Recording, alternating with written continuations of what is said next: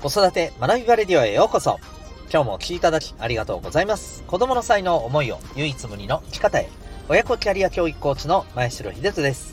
指紋プロファイル、各種心理学、絵本講座、塾講師の経験を取り入れたオーダーメイドのコーチングで、親子のコミュニケーション、キャリアのサポートをしております。このチャンネルでは、共働き子育て世代の方を応援したい、そんな思いで、子育て、キャリア、コミュニケーションに役立つ情報やメッセージを毎日おいし、毎日配信しております。はい、すいません。えー、で、今回はですね、第442回になります。どんな食料につきたい？というテーマでお送りしていきたいと思います。また、この放送では、毎日が自由研究探究学習施設 Q ラボを応援しております。はい、ということで、今日はですね、えー、食料のお話で、まあなんかキャリア教育的な、えー、感じかと思いきや、それだけじゃなくてですね、うん、まあ、どちらかというと今日は、えっ、ー、と、もちろんお子さんの、そうですね、えキャリア教育的なところに興味がある方、うん、まあ、もっと言うと、えっ、と、これから先お子さんにどんな力を、やっぱりね、あの持ってもらうべきかとか、こういったことにですね、はい、あの、やっぱり興味関心がある方に、特にね、え何かヒントになればいいかなということでお伝えさせていただきたいと思っております。で、えっ、ー、とですね、まずちょっとそもそもなんですけど、どんな食料に就きたいですかっていう、あの、アンケート調査っていつもあるじゃないですか。うん。で、まあ、あの調査自体が僕はどこだ、ダメだとかね、そういうことは言い、あの、言うつもりはないんですけど、えっ、ー、と、なんというかこう、食料に、えーつくのって、なんか、どん、うん、例えばですよ、どんな食料をつきたいか、うん、え、ー、と、警察官とかだったとしたら、もう警察官しかしないみたいな。絶対そういうイメージってありますよね。少なくとも、私たちが子供の頃って、多分そういう意識だったと思うんですよね。何かあの仕事に就くこ、これこれの仕事に就きたい、ね、こういう職業の人になりたいってなったら、ね、もうそれ、それだけをやるみたいなイメージでしたよね。例えばその、それこそ、えっ、ー、と、そうですよね。なんかケーキ屋さんをやりながら、えー、自転車屋さんもやって、なおかつ、えっ、ー、と、なんかゲーム制作みたいのもしたいとかですね。例えばですよ、今適当に言いましたけど、そういう風なことを考える、多分、あの、感覚ってなかったと思うんですよね。で、今の子供たちってどうなのかっていうと、まあ、私たちの頃よりは多少なりとも変化してるとは思うんですけれど、それでもね、やっぱりこの意識って強い気がするんですよ。要するに一つの仕事を目指す。うん。で、それをやるってなったらもう、それだけ、みたいな。うん。あるいはその、目指す仕事っていうのももう基本的にね、あの、もちろんいろいろある中から選ぶけど、あの、選び取るのは一つだけみたいなイメージってあるんじゃないかと思うんですよね。で、やっぱりこれって、うーん、どうなのかなっていうふうにね、思ったりしています。はい。うん。で、あの、正直、その、仕事っていうものは、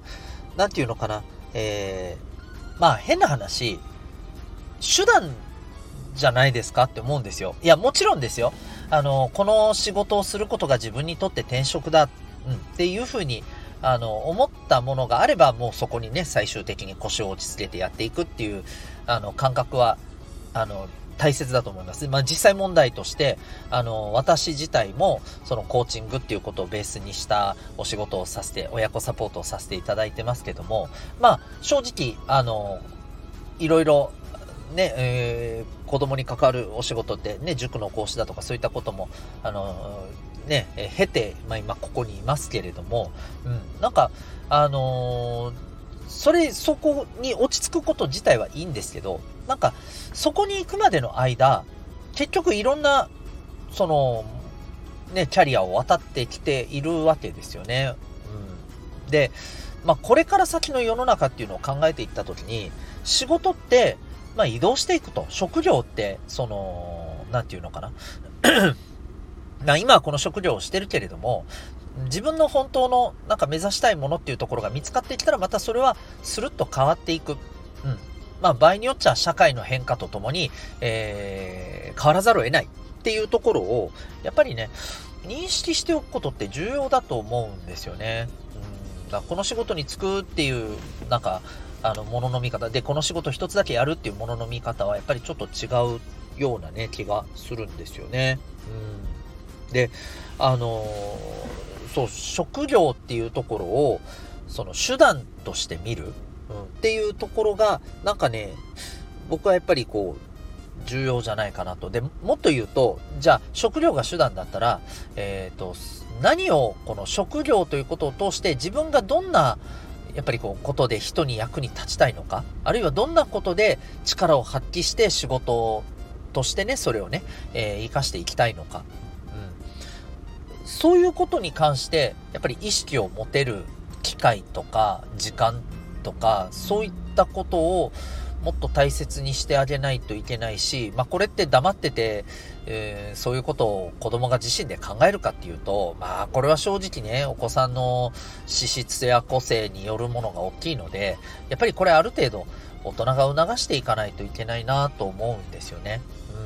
もう本当に間違っても私たちが子供の頃のような感覚で、ね、いい、いい大学に行って一つの仕事を目指してね、これに向けてやっていったらもうあとはそれで、えー、いいっていう、いやいや違うよねっていう話じゃないですか。まあ、極端な話言うとですね、えー、これを、あのー、元にして考えるから、ある意味、うんまあ、この仕事に、ね、例えばこの一つの仕事について、もうあとはじゃあこの仕事をやるだけだから、他のことを別にやる必要はないみたいなね、えー、いう風になると、それこそあのー、ね、前、前どっかの放送でも言いましたっけ？ね、日本の大人って学ばないっていう 話があるわけじゃないですか。うん。これもね、こういったところにね、なんか起因してるような気がするんですよね。そう。だから、あの、今、これからはやっぱりこういうことが通用しなくなってきますし、もう、もっと言えば、私たち自身が今そういう変化の、ね、あの、この社会の変化の状況にさらされつつあるのが今の私たち親世代だと思うんですよね。だから、やっぱり自分で、えー、そういうものを作り上げていくキャリアを作っていく。もっと言うとね、自分で、えー、なりわいを作っていくっていうことが、やっぱりね、ある程度必要になってくるし、で、そうなってくるとですね、必ず何かの仕事をするっていうことではなくて、えー、仕事自体はもう手段であって、自分が何を実現したいか、どんなことで、えー、みんなの役に立ちたいか、社会の役に立ちたいか、えー、そういうことをまず、あの、考えながら自分のキャリアっていうのを考え、構築していくっていうね、そう、そういうなんていうのかな、この考え方のベースっていうんですかね、キャリアに関するね。うん。こういうところを育まないといけないんじゃないかなというふうに思ったりしました。はい。あのー、僕の周り結構ね、えー、まあ、いろんな素敵な方がいっぱいいるんですけど、先日もですね、えー、もうすっごく素敵な方とちょっとね、お会いする、あのー、はい、えっ、と、知り合う機会があってですね、もうあの、この方もね、何をしてる方なのかがぶっちゃけわからないぐらいいろんなことやってる人なんですよ。うん。でもね、この方めちゃくちゃ楽しそうなんです。本当に楽しそうなんですよ。人生そのものが。多分やりたいことを、あのー、ね、きっとやってるからなんだろうなっていうふうに思いますけどね。うん、まあ本当に、えー、ていうのかな。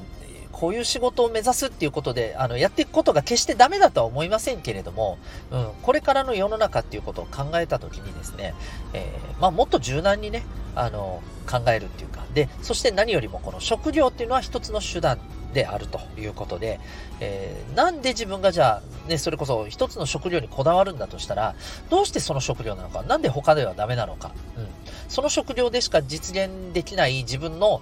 やりたいことって一体何なんだろうかっていうことを、なんかやっぱりね、考えていくことが大切だと思いますし、まあそういう時間がね、子供たちと一緒に共有できることってね、重要なんじゃな、重要なんじゃないかな、というふうに思います。はい。ということで、今日はですね、えー、どんな仕事に、どんな職業に就きたいっていうことで、まあ、職業に対する考え方について、ちょっと最近私が思うことをお伝えいたしました。最後にお知らせでございます。えー、お子さんの強み、才能を伸ばしたい。そして、そのお子さんの強み、才能を伸ばした、えー、そうですね、まあ、人生、えー、キャリア構築をしてってもらいたい。そんな思いで子育てをされているママさん、パパさん、たくさんいらっしゃると思います。ぜひお勧めしたいのはですね、えー、指紋のプロファイルによって、お子さんの生まれ持ったコミュニケーションや考え方などの特性を知ること。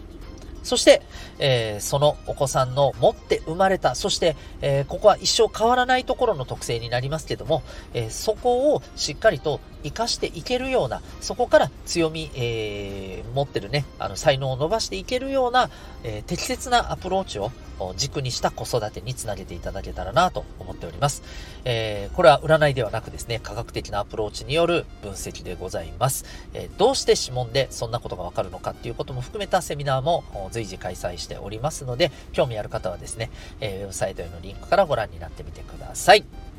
それでは、今日も最後までお聴きいただきありがとうございました。また次回の放送でお会いいたしましょう。学びようき一日を